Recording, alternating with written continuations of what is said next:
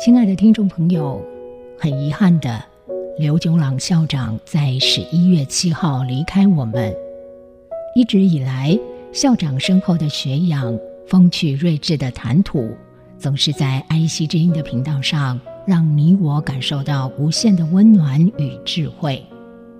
感谢校长多年来的言教与身教，您是真正实践 “I care, I can, I change” 的典范。接下来邀请听众朋友一起聆听这位睿智长者以岁月淬炼出来的人生精华，落花水面皆文章。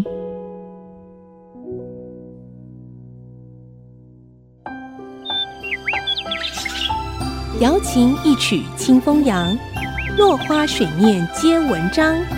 刘炯朗校长邀您共享读书之乐。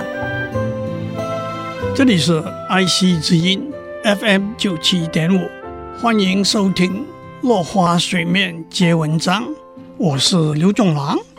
今天我们讲简朴专情的晏婴。晏子在齐国虽然位高权重，却过着非常简朴的生活。齐景公多次要赠金封地，他都坚持不受。有一天，大臣梁丘据。看到燕子在吃中饭，竟然没有多少肉，向齐景公报告这个状况。齐景公要把都昌这块地封给燕子，燕子拒不接受。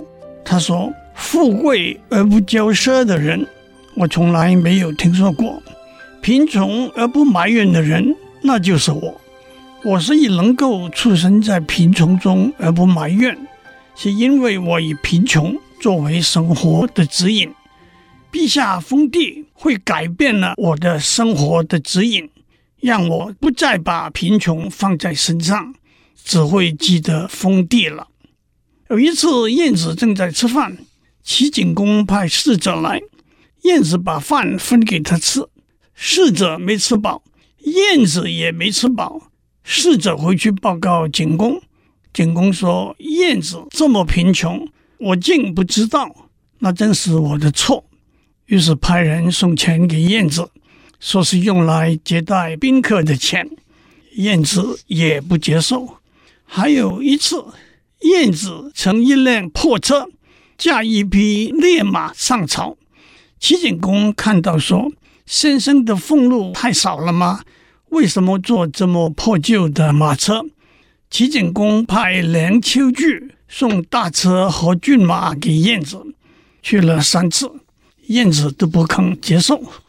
晏子住的地方不是达官贵人的豪宅区，齐景公要他换官邸，对他说：“先生住的地方靠近市场，潮湿沙小又嘈杂，灰尘也多，实在不适合居住。”晏子辞谢说：“我的先人能够居住的地方。”如果我不能继续住下来，那就太奢侈了。身为一个小市民，住家靠近市场，买东西非常方便。齐景公话锋一转：“既然先生的家离市场很近，是否知道货物的贵贱呢？”晏子回答：“当然知道。”景公问：“什么东西便宜？什么东西昂贵？”那个时候，齐景公常常施行月刑，就是砍去犯人的脚。受过月刑的人要穿上特制的鞋子，叫做俑，才能走路。晏子说：“受过月刑的人穿的俑供不应求，所以价格高；普通人穿的鞋子卖不出去，所以价格低。”齐景公明白晏子意有所指。便大幅减少月刑。齐景公想把自己的爱女嫁给晏子，亲自到晏子家做客，喝酒喝得有点醉了。齐景公看到晏子的妻子出来，问道：“这是先生的妻子吗？”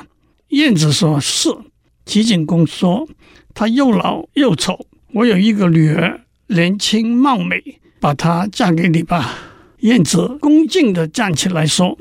我的妻子虽然现在又老又丑，可是我和她共同生活很久了，也曾经见过她年轻貌美的时候。为人妻者本来就应该从年轻貌美到年老丑陋都跟做丈夫。她把终身托付给我，我也接受了。陛下要把女儿赐给我，我怎能违背妻子的托付呢？今天我们的时间到了，下次我们讲爱国诗人陆游。落花水面皆文章，联发科技真诚献上好礼，给每一颗跃动的智慧心灵。